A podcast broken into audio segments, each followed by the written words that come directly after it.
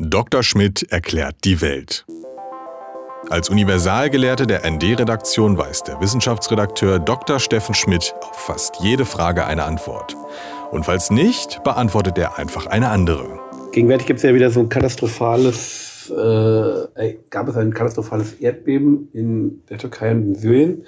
Und äh, dann hört man immer wieder den Vorwurf, dass die äh, lokalen Behörden sich und auch die Menschen praktisch sich zu schlecht darauf vorbereiten würden. Kann man sich auf ein Erdbeben überhaupt vorbereiten? Jein, also natürlich kann man sich nicht insofern darauf vorbereiten, als dass man, dass man vermeidet. Sagt, also nächste Woche, nächste Woche kommt eins und also gehen wir mal, gehen wir mal, fahren wir mal irgendwo weit weg.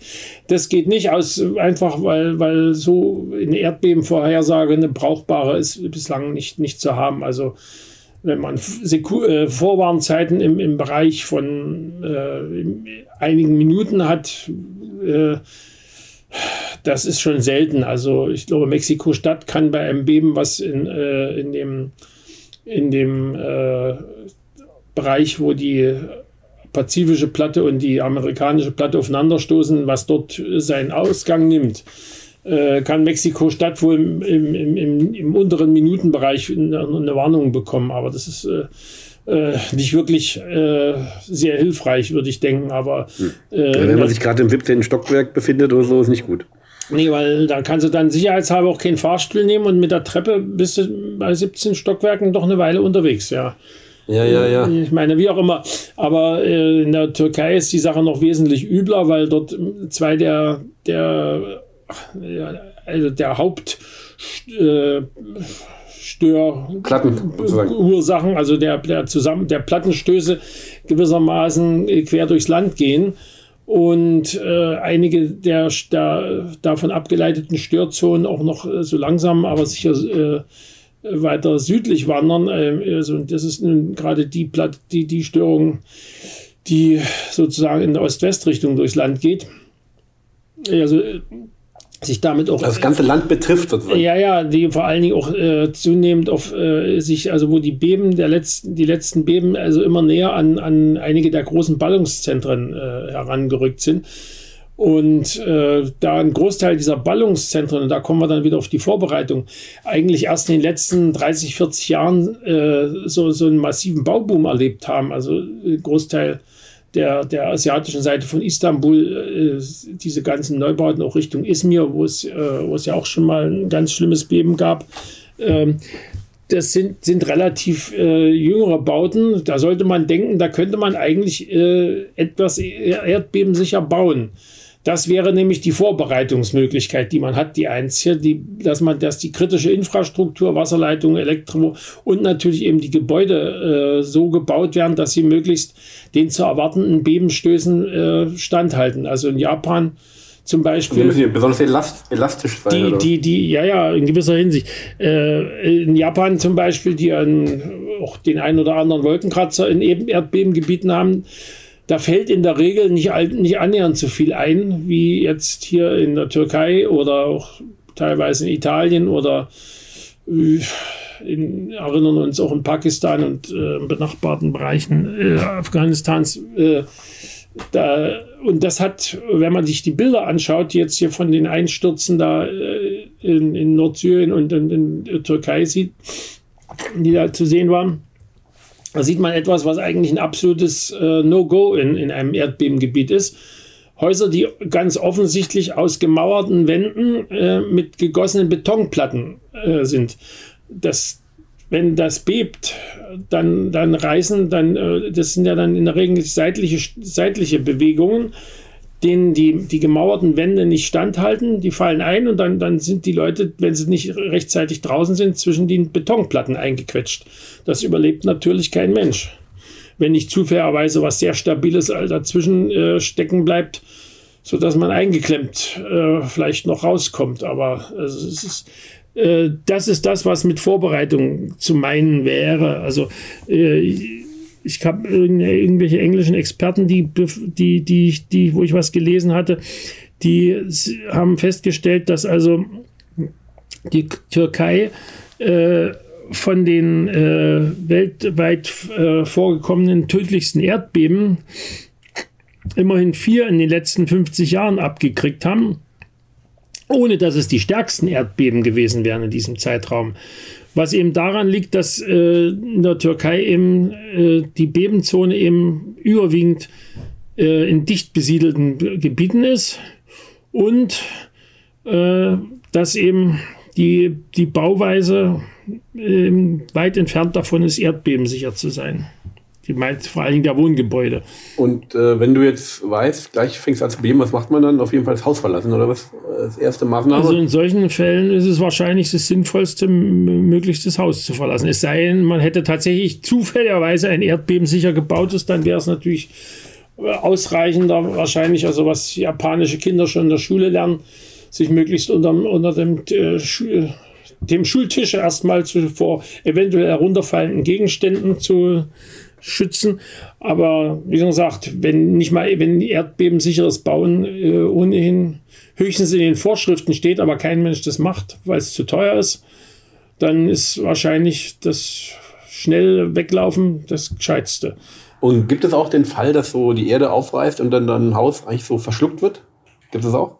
Also, dass bei Erd dass nicht bei, einfällt, sondern so praktisch bei Erdbeben, äh, Risse entstehen, in denen Häuser wegrutschen könnten kenne ich jetzt kein, kein Beispiel, wäre aber nicht wäre wär aber nicht auszuschließen, insbesondere wenn, wenn es in Gegenden ist, äh, wo du auch unterirdisch noch Hohlräume hast und so, aber das ist in bebengefährdeten Gebieten wahrscheinlich nicht so der so häufiger, nicht so häufig der Fall.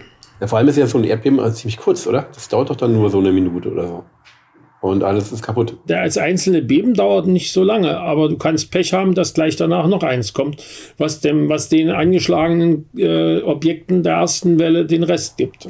Und wie wird das überwacht? Also gibt es da so Messstationen, die da sozusagen in der Erde äh, Prüfungen vornehmen, die ganze Zeit so radarartig? Also wie gut, äh, wie, wie die Messsysteme in den einzelnen Ländern sind, weiß ich natürlich jetzt nicht.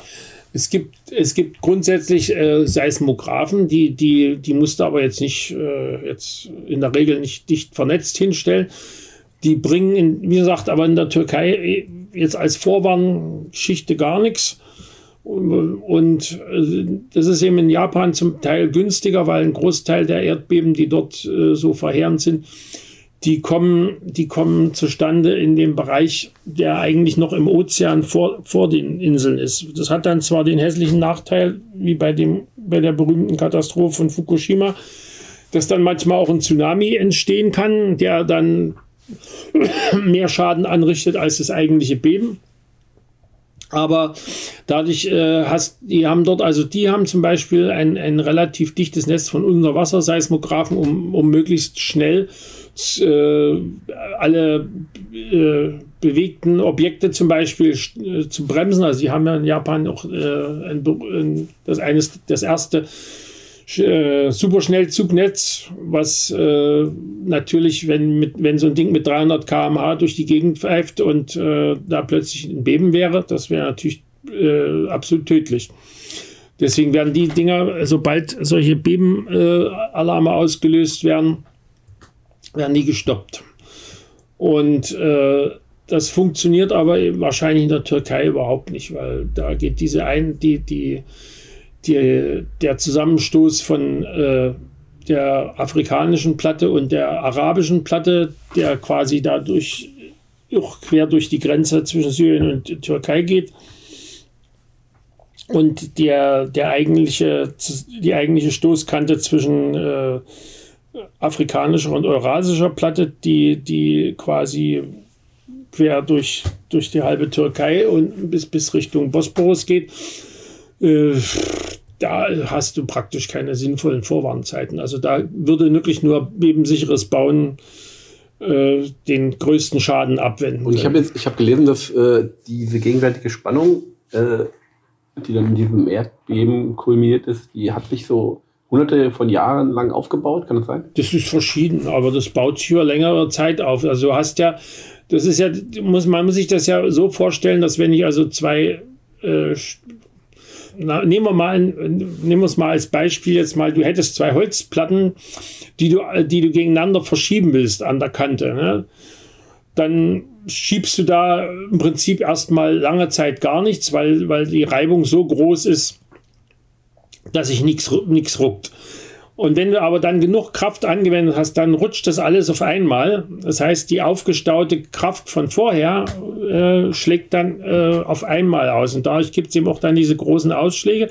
Weil man dazu sagen muss, das jetzige Erdbeben ist auch für unsere Gegend äh, mit äh, einer Stärke von 7,8 ungewöhnlich groß. Also, dass, äh, bei, dass das da wirklich in einem dicht besiedelten Gebiet äh, auch, auch mit Erdbeben sicherem Bauen wahrscheinlich etliche Tote geben würde, ist eine ganz andere Geschichte. Aber äh, unter den gegebenen Bedingungen auf jeden Fall noch viel mehr.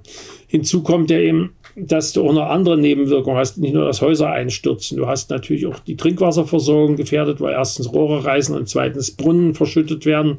Also die Flüchtlinge, die da in der Gegend leben, in Zelten, die haben zwar den Vorteil, dass ihre Zelte nie einstürzen können und ihnen auf den Kopf fallen, aber die haben den Nachteil, dass ihre Feuerstellen natürlich umgekippt werden können und es da Brände geben kann und dass ihre Wasserversorgung äh, definitiv problematisch wird. Aber mit der Klimakatastrophe hat das nichts zu tun. Nicht so direkt, nicht so direkt, aber es gab jetzt, gibt jetzt gerade diese Woche eine Studie von Leuten aus dem, aus dem hier, äh, Potsdamer äh, Geoforschungszentrum, die meinen, dass es einen Zusammenhang gibt zwischen äh, den Meeresspiegelschwankungen äh, äh, und, und, und, und den Beben. Wie weit das jetzt wie weit das jetzt sich verändert, wenn, wenn sich insgesamt der Meeresspiegel infolge Klimawandel ändert, das wäre dann die spannende Frage. Aber wie auch immer, also das, das scheint mir also im Moment noch eher spekulativ. Aber insofern doch, ja, wenn die Gletscher irgendwo auf Gebirgen weg sind, ist natürlich die Masse des Gebirges eine andere. Das, auch das wird sich wahrscheinlich auswirken, da die meisten hohen Gebirge ja eben das Ergebnis von zusammenstoßenden Platten sind, die sich da übereinander geschoben haben, wo dann auch äh, durchaus Be Bebenzonen in der Nähe sind. Also meine Italien äh, am Rande der Alpen ist eine gängige Erdbebengegend und ja. Und ähm, in Deutschland gibt es aber auch Erdbeben, aber nur ganz kleine, oder?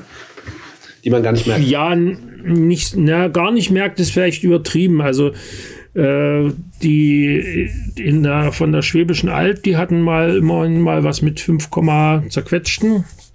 Da müsste ich aber nochmal nachschauen. Und äh, die Schwarmbeben im Vogtland, die hatten immerhin 1985 schon mal äh, 4,6 Grad äh, auf der Richterskala. Und die Fernwirkungen waren immerhin so, dass es dass in, in den 18 Stöckern auf der Fischerinsel noch ein paar Lampen wackelten. Ah, tatsächlich. Aha. Also so erinnere ich mich jedenfalls dunkel, dass das Leute erzählt haben damals. Also und äh, das darf bei 4,6 kann dann auch schon mal ein schlecht gebauter Schornstein umfallen. Und auch sonst ein paar Risse. Aber das hat andere Ursachen. Diese Schwarmbeben hier im, im, im Vogtland und Westböhmen, die hängen äh, weniger mit solchen tektonischen Störungen zusammen oder, oder Platten, die aufeinanderstoßen. Äh, die hängen eher mit einer äh, Magmablase, die dort noch vom früheren Vulkanismus übrig geblieben ist und offenbar noch, äh, noch leicht aktiv ist.